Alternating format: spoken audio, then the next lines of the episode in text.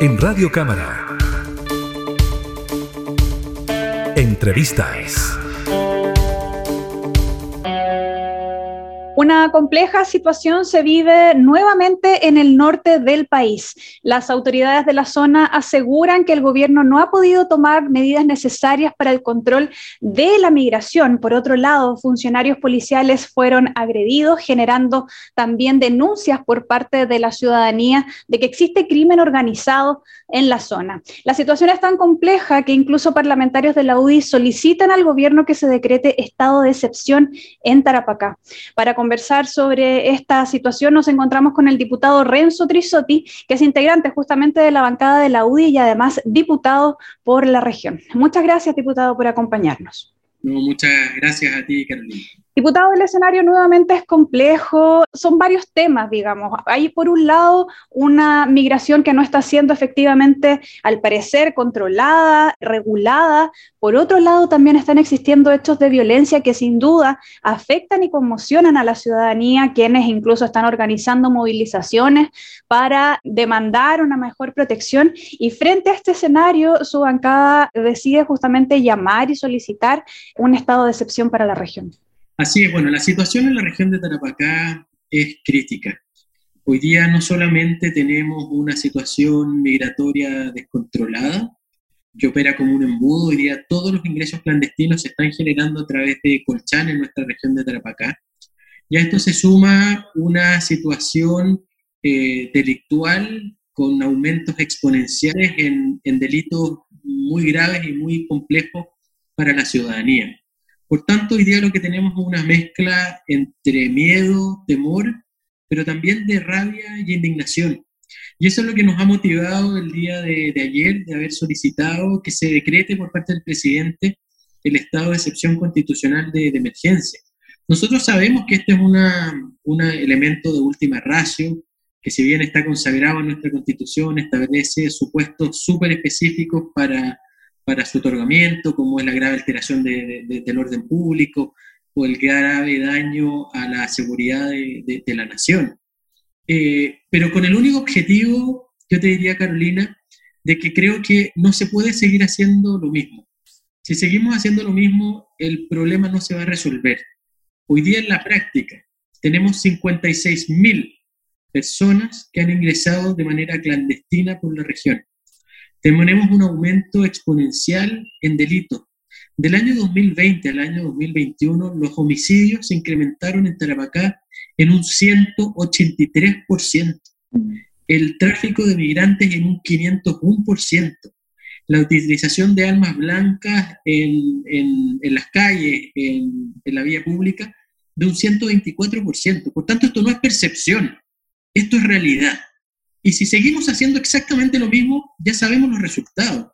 Yo ya he escuchado que el ministro del Interior ha manifestado que no están los presupuestos para poder eh, decretar este estado de excepción constitucional. Y bueno, yo sabía que esta era una prerrogativa de ellos. Esto claramente tiene un costo político para el gobierno en mi zona. Mm. Pero yo al minuto siguiente esperaría que se nos diga cómo se va a reforzar carabineros, cómo se va a reforzar la PDI para que investigue estos delitos, cómo se está trabajando con el Ministerio Público para que también pesquise esta nueva forma de delincuencia, que no nos estamos enfrentando a los delitos que lamentablemente ocurrían.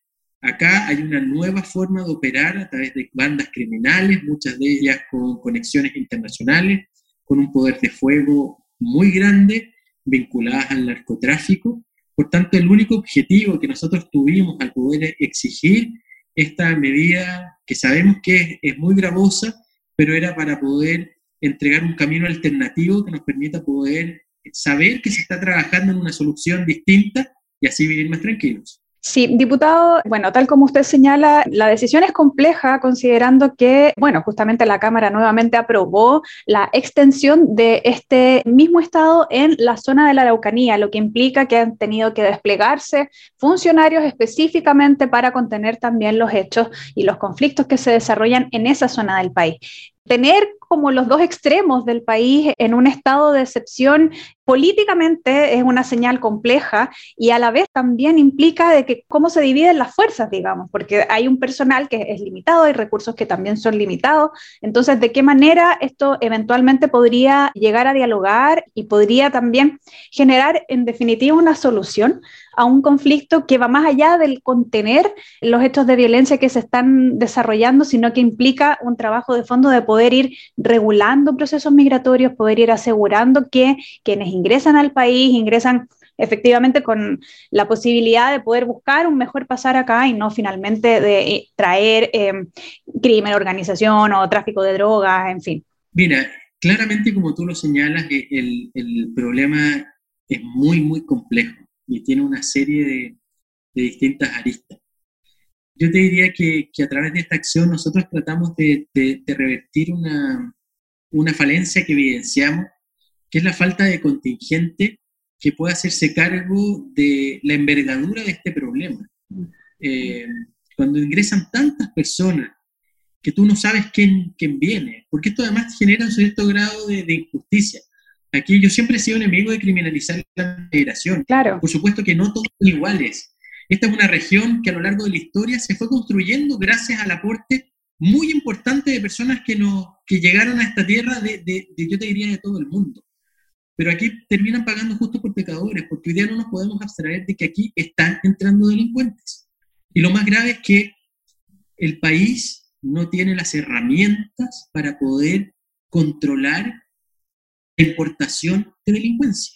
Y hoy día, tal como tú lo señalabas, nosotros en el Congreso tuvimos ocho años sacando una nueva ley migratoria, que, que en parte pretende ordenarla, hacerla regular, hacerla segura, no sobre un esquema únicamente de derechos, sino que también de deberes y obligaciones, que fue un tema que para mí fue fundamental en la tramitación que tuvimos y que fui testigo y, y protagonista, la verdad, en la Comisión de Gobierno Interior. Pero hoy día no tenemos esa nueva ley que pueda operar debido a que todavía está pendiente el reglamento de esta que no ha sido todavía finalizado el proceso de toma de razón por parte de la Contraloría General de la República. Por tanto, hoy día carecemos de un instrumento legal que habilite poder ejercer un control mucho más efectivo a las policías y ahora además con el ejército en virtud también de la modificación de la, del decreto 265 que les permite cooperar en la frontera frente al ingreso clandestino. Por otro lado, yo siendo muy respetuoso de la separación de poderes del Estado, tenemos máximos tribunales de justicia en nuestro país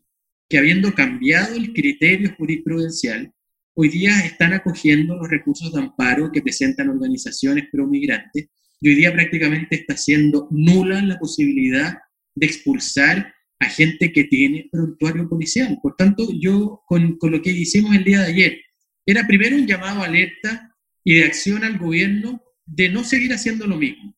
Lo segundo, al Contralor General de la República para que pueda acelerar el proceso de, eh, toma de razón de la nueva legislación al Poder Judicial para que pondere muy bien los efectos prácticos de inseguridad, de delincuencia, de temor y de indignación que están generando sus fallos en la ciudadanía. Pero además, yo lo hice con el presidente electo. El actual gobierno está terminando, seamos francos, viene el mes de febrero, eh, mucha gente sale de vacaciones, eh, después tenemos 10 días del mes de marzo y se cambió el gobierno. Por lo mismo yo también ya me he eh, comunicado con el presidente electo, eh, a quien le escribí, con el objetivo de que las decisiones que se tomen en esta materia haya una conversación con las autoridades regionales. Mm. A mí me tiene sumamente preocupado, Carolina, dos temas que se plantearon. La primera era un proceso de regularización general. Esto puede generar un efecto nefasto en nuestra región de Tarapacá por el, lo que se denomina el efecto llamado. Si hoy día todas esas miles de personas que están en la frontera con Bolivia, que están ahí mirando eh, en Perú y que saben que en Chile se les va a regularizar pese a ingresar de manera clandestina, se puede aumentar el volumen de una manera que va a ser mucho más difícil de controlar lo que tenemos ahora. Lo mismo la iniciativa que he escuchado de poder cambiar la calidad migratoria eh, de las visas. Hoy día eso ya no se permite. Si usted entró como turista, tiene que irse como turista. Si ingresó por otra finalidad, perfecto, tiene que cumplir los requisitos, pero ya no se puede entrar como turista y cambiar a tu calidad migratoria porque encontraste un trabajo, porque te enamoraste, porque quieres estudiar. Eso también puede generar un efecto del, del turismo laboral. Y el llamado público que yo he hecho al nuevo gobierno es que aplique estrictamente una nueva facultad que van a tener las policías, que es el artículo 131 de la nueva ley, que es el principio de evolución inmediata o de reconducción inmediata. Es decir, en la misma situación que tenemos hoy día, que ingresa esta gente como Pedro por su casa, no le pasa absolutamente nada, en virtud de la nueva ley, las policías van a poder retener, registrar y pedirle a esa persona que vuelva por donde eh, vino. Es de esperar que el próximo gobierno, a quien le va a tocar aplicar la nueva legislación desde el minuto uno, aplique estrictamente esta nueva facultad que el día de hoy no la tienen las policías y que explica de manera importante esta enorme cantidad de personas que han ingresado de manera clandestina a Chile. Sí, diputado Renzo Trisotti, consultarle también porque, claro, una arista, un lado de esta situación tiene que ver con el aumento de la población, tiene que ver también con qué manera se regulariza y, bueno, efectivamente también con los hechos de violencia que se están viviendo en la zona.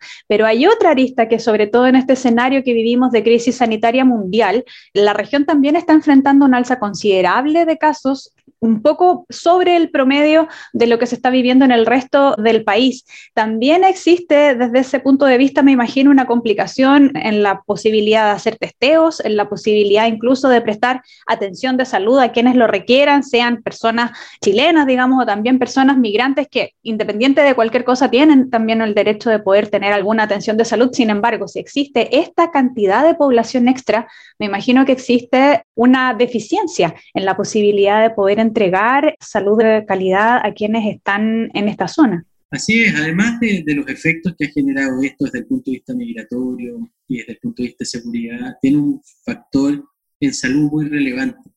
La región de Tarapacá es uno de los que hemos tenido en las últimas semanas un aumento exponencial de, de contagio. Y hoy día es muy difícil poder controlarlo cuando, claro, tú tienes todos los días entrando en promedio 400 personas eh, al día se han hecho los esfuerzos, porque aquí obviamente esto tiene un elemento fundamental que es de, carácter humanitario. El gobierno ha, puesto ciertos campamentos en Colchane, otro en Iquique, en el sector de Lobito, hacia el aeropuerto, pero hoy día no, no se está teniendo la capacidad con los volúmenes de contagio que tenemos. Por tanto, esto además tiene un efecto en la salubridad de la región muy relevante. Te fijas que se ha dado la tormenta eh, perfecta. Y es por eso que como parlamentario de, la región yo no puedo ser testigo de cómo se empeoran las cosas, sino que tengo que buscar soluciones. Hay algunas que pueden resultar, otras que no, pero lo que, peor que puedo yo hacer es quedarme estático. Aquí eh, claramente eh, no ha resultado todas las medidas. Yo acá no estoy por evaluar intenciones, porque claramente yo creo que la intención es de mayor control por parte del gobierno. Lo mismo en las acciones, pero, pero quiero ser muy franco, esto no está dando resultado. Eh, acá ya no hay una percepción de inseguridad, es una realidad. Las 55, 56 mil personas que han ingresado, yo no las estoy inventando, han entrado por, por el Colchane. Por tanto, es una difícil situación que yo espero que pueda ser controlada de la mejor manera. Para eso le estamos poniendo dentro de nuestras facultades todo el empeño para tratar de, resolverlo, pero no es algo que a mi juicio se vaya a solucionar de, la noche a la mañana. Acá las políticas públicas son de largo plazo, va más allá de un gobierno, es por eso que yo me comuniqué con las nuevas autoridades que van a asumir el poder el 11 de, marzo eh, próximo. Pero hoy día la situación es una mezcla, como yo te lo decía en el inicio, de miedo, temor, pero también de rabia de indignación, y que se va a dar en estas marchas masivas que se están organizando en, la ciudad de Iquique y de Altos Pisos en los próximos días, incluso un llamado a paralización general. Mm. Cuando la gente empieza a tomar estas medidas es porque no se ha sentido escuchada o porque siente que todas las intenciones, los deseos, las acciones no generaron el efecto eh, deseado. Complejo escenario, diputado. Esperemos entonces que las gestiones que se realizan, tanto por parte de ustedes como parlamentarios y también de las autoridades de gobierno, las policías, en fin, permitan bajar un poco la intensidad de este conflicto. Muchas gracias por compartir con nosotros esta realidad del extremo norte de nuestro país. No, muchas gracias a ti, Carolina. Que estés muy bien. Chao. Igualmente, hasta pronto. Entrevistas en Radio Cámara.